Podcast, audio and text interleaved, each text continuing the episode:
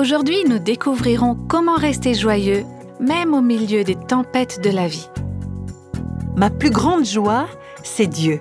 C'est pas l'absence de tempête qui détermine le niveau de ma joie, c'est la présence de Dieu. Ma joie, c'est Dieu. Et c'est en lui que je peux être joyeuse. Vous écoutez Réveille nos cœurs.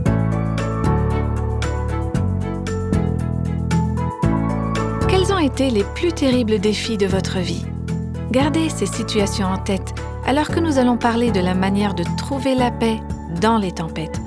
Cet épisode fait partie de la série Faire face à la dépression et au doute. Pour commencer aujourd'hui, j'aimerais lire en entier ces passages de la Bible que nous avons étudiés au fil des épisodes précédents. Ce sont les psaumes 42 et 43 qui nous rappellent comment la foi discute, interagit, si l'on peut dire, avec nos sens. Ces psaumes nous montrent comment faire face aux épreuves par la foi selon les voies de Dieu et selon sa parole. On a vu que psychologiquement, le poète qui a écrit ces psaumes traverse un désert. Il a l'impression de s'enfoncer.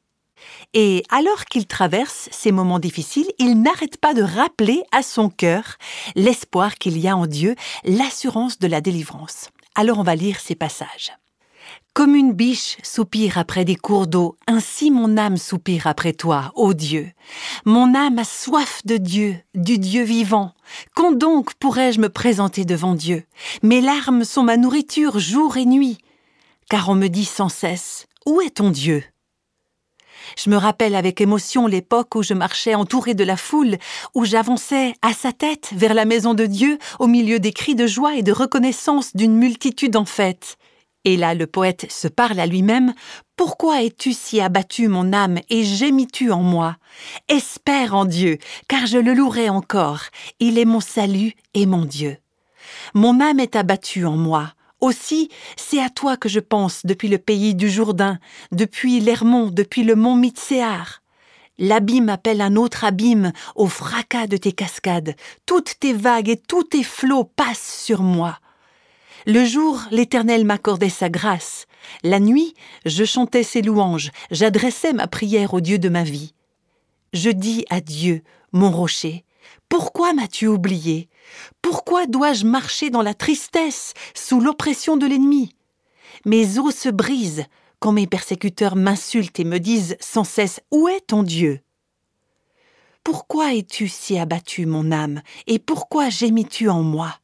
Espère en Dieu, car je le louerai encore, il est mon Sauveur et mon Dieu. Et je continue avec le psaume suivant, le psaume 43.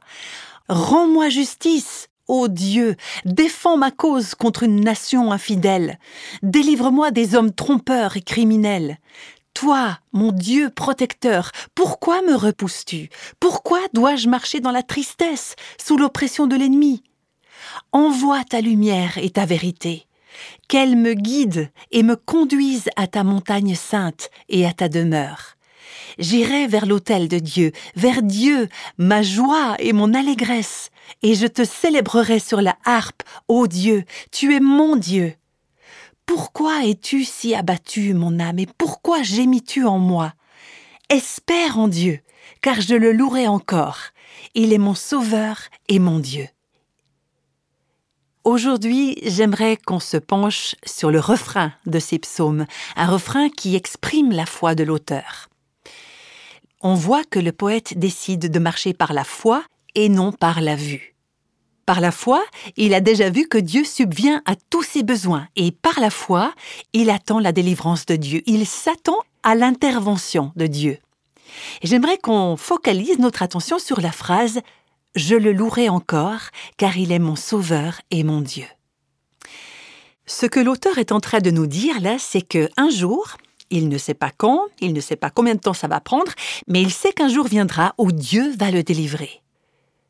Un jour, Dieu interviendra dans ma situation, et en attendant, je mets mon espoir en Dieu. En attendant, je vais faire confiance, je vais rester dans l'assurance que Dieu sait ce qu'il fait. Dieu détermine la nature de l'épreuve, il détermine la durée de l'épreuve. Dieu est souverain.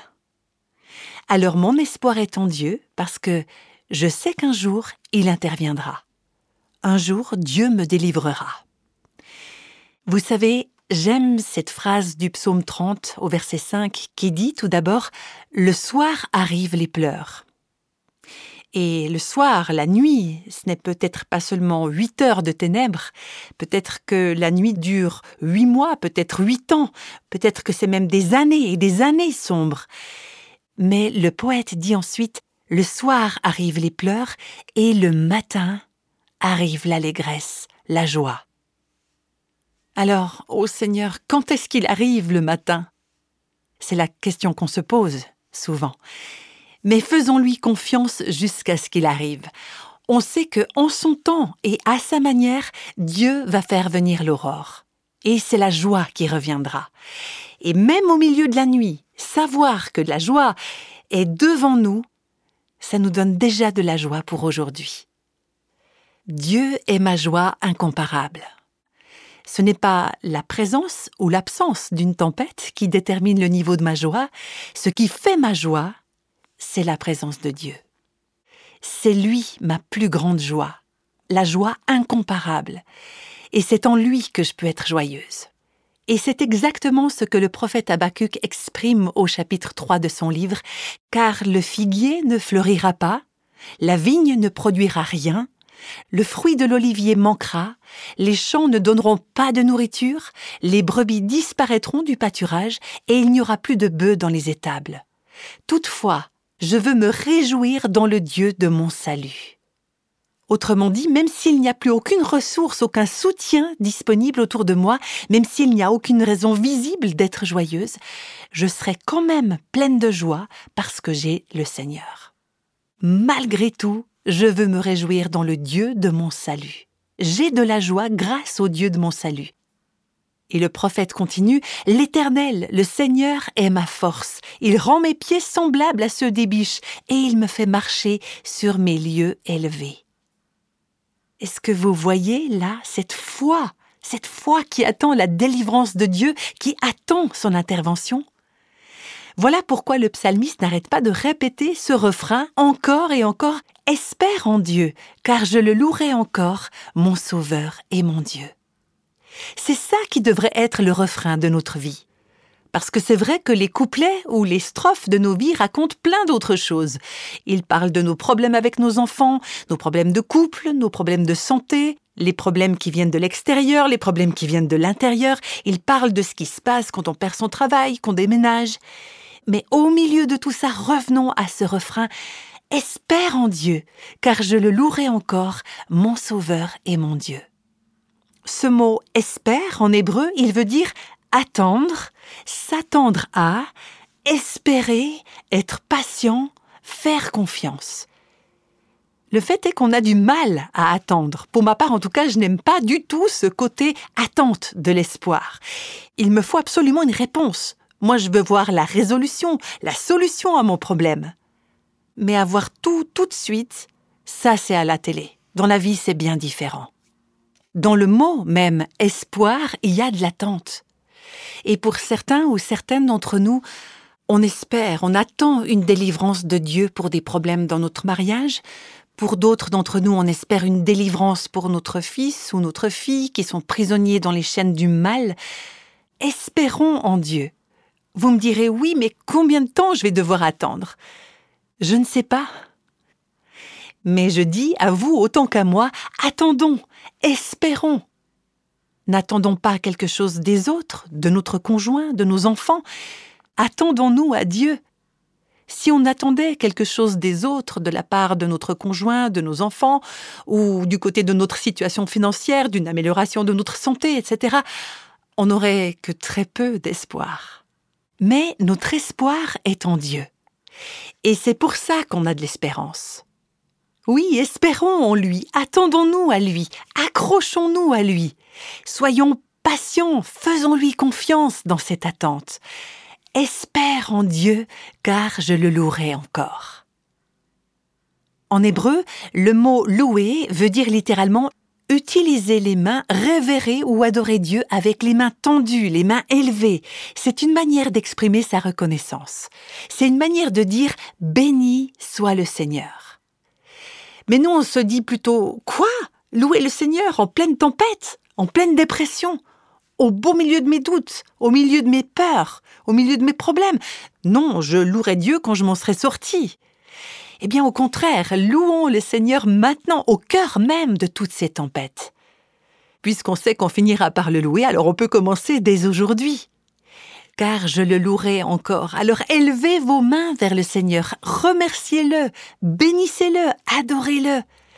Dites-lui par exemple, Seigneur, tu es grand, tu es bon, tu es Dieu, tu n'as pas changé, tu es tout ce dont j'ai besoin, tu es souverain, tu es sage, tu es amour.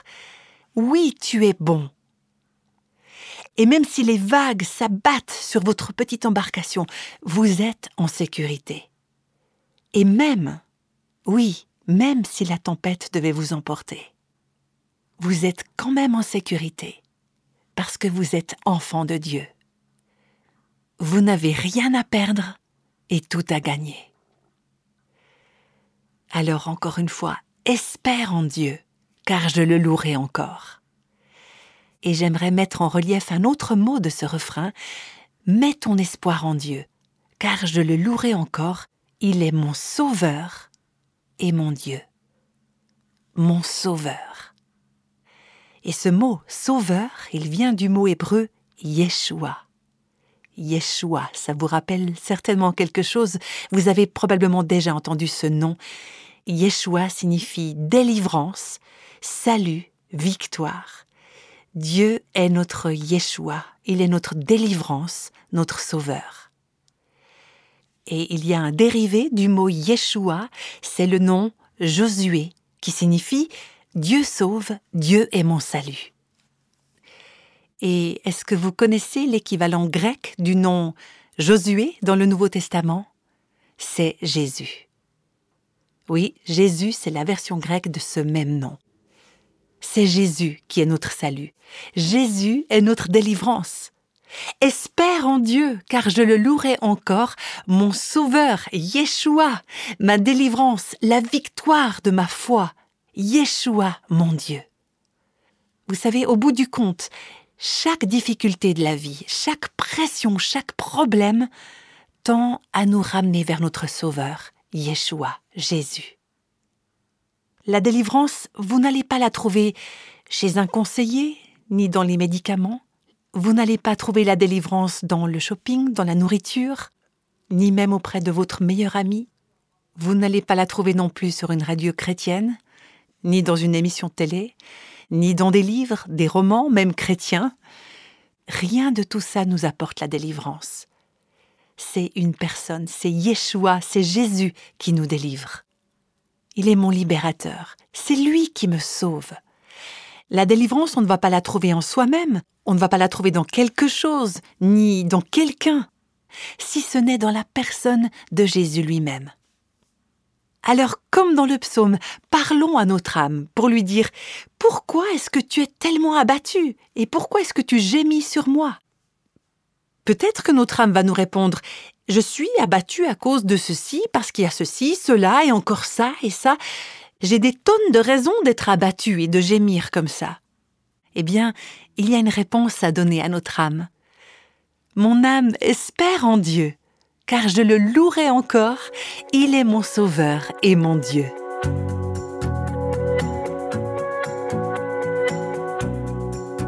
Nous venons d'entendre comment faire confiance à Dieu et comment trouver la paix même au milieu d'une tempête émotionnelle. Carrie Goll sait très bien ce que ça veut dire que de se trouver en pleine tempête. Il n'y a pas très longtemps, dans une rencontre de femmes, elle a raconté comment elle avance avec le Seigneur dans un moment difficile qu'elle traverse actuellement. Je crois que son témoignage vous encouragera à mettre en pratique le message qu'on vient d'entendre. Voici son histoire. C'est en juin de l'an dernier que mon cancer a été diagnostiqué. Je venais à peine de traverser une période difficile au niveau spirituel, émotionnel et relationnel. J'ai cru que j'en étais sortie le jour où j'avais passé une journée entière avec le Seigneur et sa parole, journée pendant laquelle il avait parlé à mon cœur. Mais voilà que, deux mois après, je recevais une mauvaise nouvelle. Ce soir-là, mon mari et moi, nous avons reçu un appel téléphonique du chirurgien. Il avait promis d'appeler, mais il avait été retenu au bloc opératoire. Donc à 22h30 ce soir-là, il nous a dit Monsieur et Madame Gall, j'espère que vous êtes assis. Carrie, il faut que je vous dise, vous avez un cancer. Évidemment, à l'annonce de cette nouvelle, il y a eu beaucoup de larmes et beaucoup de questions.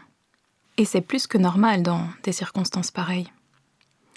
Tous les deux, on a prié et on a pleuré. Et puis dans l'heure qui a suivi, mon mari a dit, avec beaucoup de sagesse, il faut qu'on réfléchisse à la manière dont on va annoncer la nouvelle à notre entourage.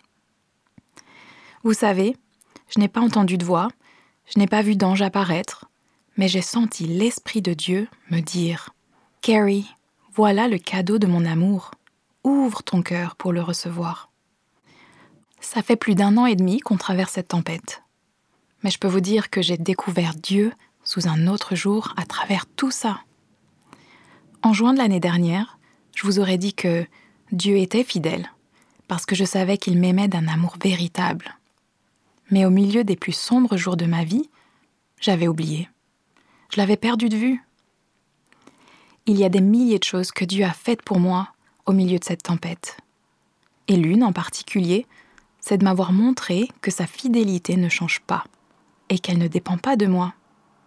Il est fidèle, il est mon berger, il est mon guide, il répond aux prières, il entend. Je ne sais pas si Dieu me guérira de mon cancer ou bien si ce sera ce qui m'emportera dans sa présence, mais ça n'a pas d'importance ça n'a pas d'importance parce que je l'ai rencontré lui au milieu de cette tempête. Et lui, il n'a pas changé. Il ne changera jamais. Je pourrais passer des heures entières à vous raconter les histoires de la fidélité qu'il a manifestée dans ma vie. Je pourrais passer des heures à parler de sa tendresse.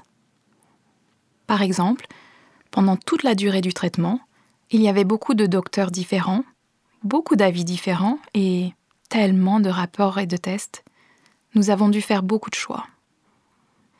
Je suis sûre que parmi vous, il y en a plusieurs qui ont passé par là et qui savent bien de quoi je parle.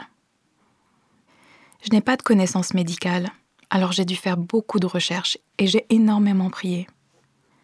Un matin, j'avais fait toute une batterie de tests et je rencontre le docteur qui me dit ⁇ Je ne sais pas trop ce qu'on va faire ⁇ En sortant de là, j'ai prié ⁇ Seigneur, vraiment, je ne sais plus qui croire. J'ai besoin d'instructions pour trouver mon chemin là au milieu. Et dans l'après-midi, vers 16 heures, je reçois un coup de fil de l'un des oncologues qui me dit Carrie, je viens de voir les tests. J'imagine que vous avez des questions. Alors il a pu répondre à certaines de mes questions, il m'a donné un peu plus de détails et il m'a parlé des autres spécialistes qui étaient en charge de mon cas. À la fin de la conversation, il m'a dit Vous pouvez faire confiance à celui-ci. Vous pouvez faire confiance à celui-là. C'était exactement ce que j'avais besoin d'entendre. C'était ce pourquoi j'avais prié. J'ai vu la bonté de Dieu qui répond à nos besoins. Dans ce genre d'épreuve, de souffrance, même si l'on ressent sa présence, je crois que les premiers jours, on se sent tout de même submergé. On n'arrive pas à réfléchir. On ne sait pas où on va. On ne voit pas de solution. On a l'impression d'être consumé par un feu qui ravage tout sur son passage. On voudrait tellement reprendre le contrôle et avoir les réponses à toutes nos questions. Je crois que ce qui m'a le plus aidé à ce moment-là, ça a été l'assurance de savoir qu'il est Dieu et qu'il me conduit un pas après l'autre. De réaliser que je n'avais pas besoin de connaître le plan dix ans à l'avance, mais seulement pour la minute d'après. Seigneur, qu'est-ce que je fais maintenant? Je crois que c'est quelque chose que Dieu continue de m'apprendre. J'aime avoir le contrôle. J'aime avoir des plans dix ans à l'avance. Mais Dieu m'apprend à écouter sa voix, à rester tranquille et à écouter simplement. Il nous parle à travers sa parole, il nous parle à travers son esprit et à travers nos moments de prière et de partage avec lui. Il nous parle aussi à travers les autres. Mais souvent, mon cœur n'est pas assez tranquille pour écouter mon esprit n'est pas tranquille parce qu'il va dans tous les sens, pour essayer de trouver des solutions. Dans cette tempête, avec l'arrivée du cancer, il m'apprend à être tranquille, à écouter dans le calme. Bien souvent, dans nos vies, on devrait se parler à soi-même plutôt que de s'écouter soi-même. Pour moi, ce n'était pas facile. Je n'avais pas l'habitude.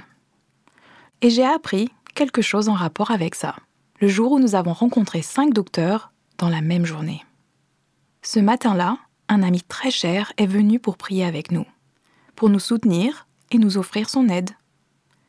Lors de sa visite, nous avons un peu discuté. À l'hôpital, on reçoit parfois tellement d'informations que c'est difficile de tout digérer. Alors cet ami m'a dit Carrie, quelle est la chose la plus importante dans ton cœur aujourd'hui? Je me rappelle avoir répondu Je ne veux pas laisser tomber Dieu. Je ne veux pas échouer. Je n'ai pas envie de n'être qu'un pâle reflet de lui. Je ne veux pas que ma foi en lui vacille. Je veux que les gens puissent voir Dieu dans ma vie malgré tout. Ensuite, je lui ai fait part du sentiment d'échec que je ressentais très fréquemment jusque-là et que cette fois, je voulais vivre les choses différemment. Je voulais que les gens puissent voir Dieu malgré tout. Et dans ma voix, il y avait toute la culpabilité, la honte et la condamnation que j'avais portée pendant des années. Alors notre ami m'a regardé et il m'a dit Carrie, quand Jésus est là, il n'y a plus de culpabilité, plus de honte, plus de condamnation. Il va te garder fidèle. Écoute-le simplement. Ça a été les paroles les plus douces, les plus simples et pourtant les plus profondes que j'ai jamais entendues. Jour après jour, je peux croire ces paroles parce que Jésus a donné sa vie pour moi. Il est mort et ressuscité pour moi. Il est vivant. Et ça change tout Parfois, j'avais besoin de me rappeler ça à chaque minute. Certains jours, c'était plus facile que d'autres. Mais ça n'a jamais d'influence sur qui est Dieu. Ça n'a jamais d'influence non plus sur qui je suis, parce que je suis en Christ et que je lui appartiens. Merci beaucoup à Carrie Gall qui nous a fait part de son expérience et de sa marche avec Dieu dans la tempête qu'elle traverse dans sa vie. Dans notre prochain podcast, nous recevrons Cathy. C'est une femme qui a été maltraitée dans sa jeunesse et qui aurait eu toutes les raisons du monde de tomber dans la dépression et dans les doutes. Mais pourtant, elle a pu être délivrée de ces douloureuses expériences et elle en témoignera à ce micro. Alors à bientôt donc pour ce nouveau et prochain podcast de Réveille nos cœurs.